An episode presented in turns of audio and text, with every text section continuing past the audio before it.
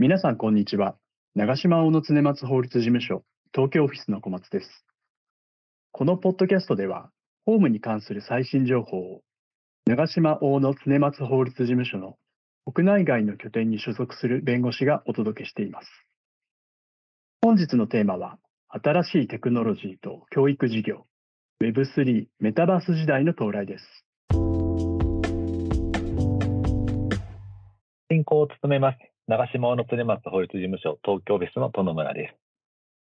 このポッドキャストシリーズは Web3、メタバースと様々な産業の関わり合いについて Web3、メタバースフォームを取り扱う私と小松弁護士が各種産業のフォームを取り扱う弁護士とともにお届けします。今回は教育事業について東京オフィスで教育事業におけるテクノロジーフォームに取り組んでいる早川弁護士、丸田弁護士、小宮弁護士とともに議論したいと思います。今回はパート1として教育事業におけるテクノロジーの活用をお届けします。早川さん、丸田さん、小宮さん、よろしくお願いします。早川です。よろしくお願いします。丸田です。よろしくお願いいたします。小宮です。よろしくお願いします。はい。ではまず、教育事業における近時のテクノロジーの活用の実態等について話していきたいと思います。最近の教育におけるテクノロジーの活用、特にデジタル化について政府の積極的な動きもあると理解していますが、この点から議論していきましょう。まず、丸田さん、お願いできますか？はい。文部科学省では、2019年からギガスクール構想というものを打ち出しておりまして、学校教育の ICT 化、デジタル化を推進しています。この構想では、具体的には、1人1台端末と高速大容量の通信ネットワークを一体的に整備することで、特別な支援を必要とする子どもを含め、多様な子どもたちを誰一人取り残すことなく、後世に個別最適化され、資質、能力が一層確実確実に育成できる教育 ICT 環境を実現する。これまでの我が国の教育実践と最先端の ICT のベストミックスを図ることにより、教師、児童生徒の力を最大限に引き出すことを目的としています。早川さん、補足がありましたらお願いします。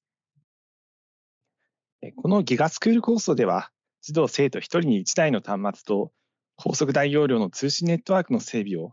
2023年度までに目指すとされていました。しかし、新型コロナウイルス感染症拡大の影響を受けた臨時休校が長期化する状況を鑑みて、2020年4月に開かれた臨時閣議では、スケジュールの前倒しが必要と判断されました。その結果として、2021年3月時点で全国ほとんどの小学校で端末の導入が完了しました。法律小学校に通う私の子供もタブレット端末の配布を受けています。同生徒1人に1台の端末を持っているということで、私たちが小中学生であった頃よりはだいぶデジタル化が進んでいると感じます。ありがとうございます。そのような政府の施策も背景として、またコロナ禍を契機の一つとして、教育へのテクノロジーの活用が急速に進んでいるという状況かなと思います。このような取り組みは、教育のエデュケーションと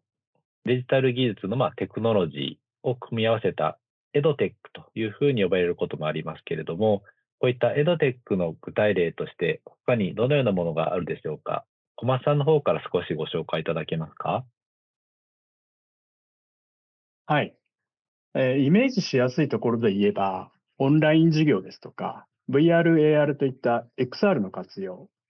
さらには近時話題のメタバースの活用などが挙げられると思います。昨年メタバースを活用した教育事業を行うスタートアップ企業を舞台にしたテレビドラマが放送されて話題にもなりました。ドラマの世界だけではなくて、教育事業におけるメタバース、XR の活用は非常に注目されていると思います。小宮さん、補足がありましたらお願いします。そうですね。経済産業省は新しい学習指導要領の下で、一人一台端末と様々なエドテックを活用した新しい学び方を実証する未来の教室実証事業を2018年度から全国の学校などと進めています。そのポータルサイトでは、未来の教室実証事業で使用され、学校向けに展開している具体的なエドテックの事例が多数紹介されていたり、Steam ライブラリーが紹介されていたりしますので、こちらを参照すると理解が深まると思います。ありがとうございました。エドテックとの関係では、ま、いわゆる教育に関するデータをどのように利活用していくかということもよく議論されています。例えば、デジタル庁等が、まあ、昨年の7月に教育データ利活用ロードマップというものを公表しています。マルタさん、こちら少し簡単にご説明いただけますか？はい。教育データ利活用ロードマップは、誰もがいつでもどこからでも、誰とでも自分らしく学べる社会、これをミッションとして掲げた上で、デジタルを手段として学習者主体の教育への転換や教職員が子どもたちと向き合える環境を整えるための論点や工程表をまとめたものとされています。教育データ利活用により、例えば学習者にとっては自分に適した教材や学習方法を選べること、教員にとっては課題のある児童生徒を早期に発見したり、受け持つ児童生徒に適した教材が見つかること、こういうことなどが期待されているということが挙げられております。ありがとうございます。ロードマップの中では、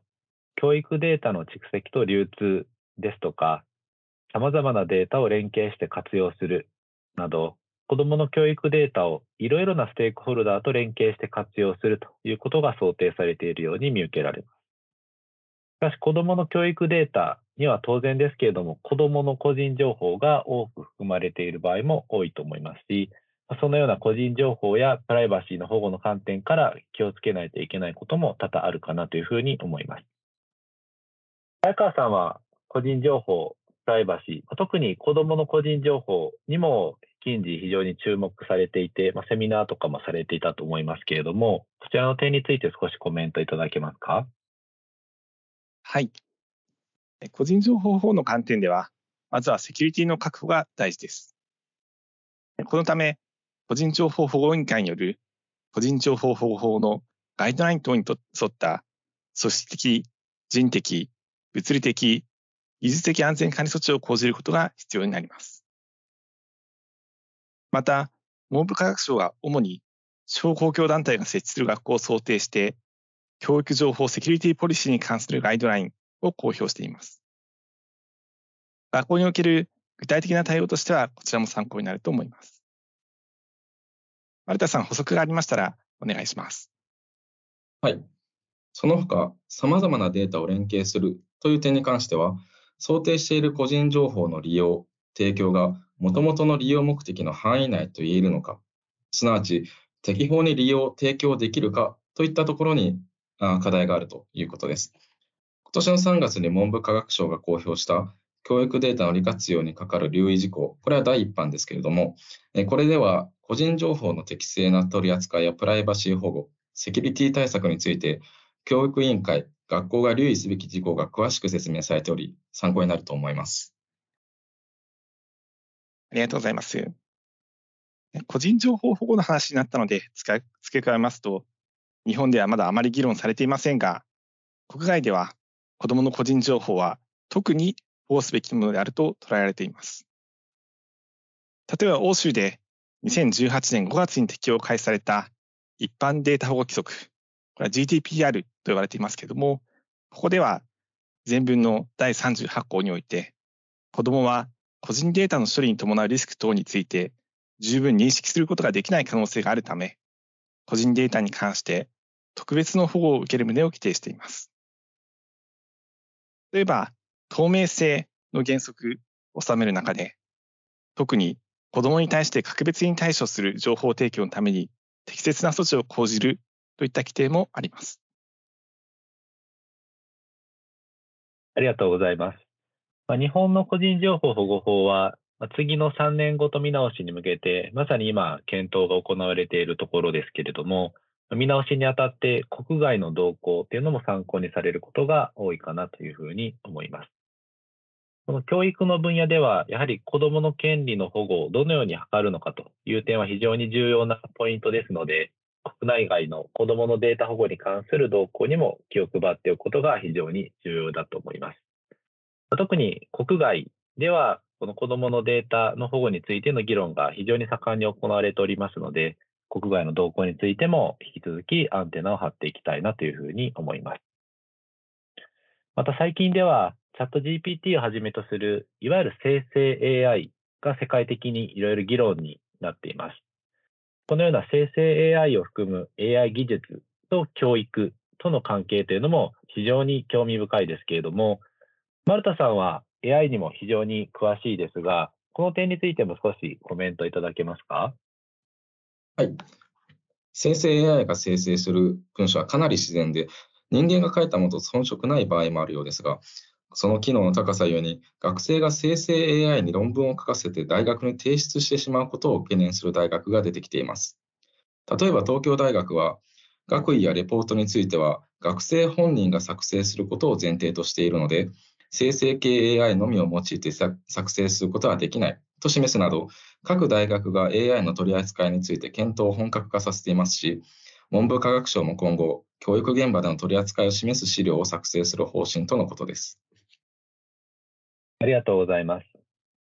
まあ、AI に関しては、私も少し関与させていただいたんですけれども、自民党のデジタル社会推進本部内に設置された AI の進化と実装に関するプロジェクトチームが、今年の4月に AI ホワイトペーパーというものを公表しておりまして、その中でも大規模言語モデル等の AI が教育に及ぼす影響について言及しています。具体的には、公教育のカリキュラムの中で AI リテラシーの向上を具体的に位置づけることや、公教育の現場における生徒による大規模言語モデルの利用の可否など、AI の取り扱いに関する指針を早急に策定することが提言として盛り込まれているので、今後もいろいろと動きがあるかなというふうに思います。最後、小松さんの方で何か補足等があればお願いします。そうですね、生成 AI について、えー、言いますと、G7 の教育大臣による共同宣言においても、生成 AI を含むデジタル技術の進展が学習や指導にいい影響をもたらすというものであると同時に、教育システムに対して課題が提示されているということの認識も確認されました。こういう形で、国外の動向にも注意が必要な分野かなと思っています。ありがとうございます。まさに今、いろいろと動きがあるところかなというふうに思います。教育事業におけるテクノロジーの活用について非常によくわかりました。今回のポッドキャストに関するご質問等ありましたら、早川弁護士、丸田弁護士、小宮弁護士、殿村弁護士、小松宛にお気軽にお問い合わせください。N&T、早川、丸田、小宮、殿村、小松でお届けしました。ご清聴いただきありがとうございました。ありがとうございました。次回のテーマは Web3 と教育事業です。次回のポッドキャストでお会いしましょう。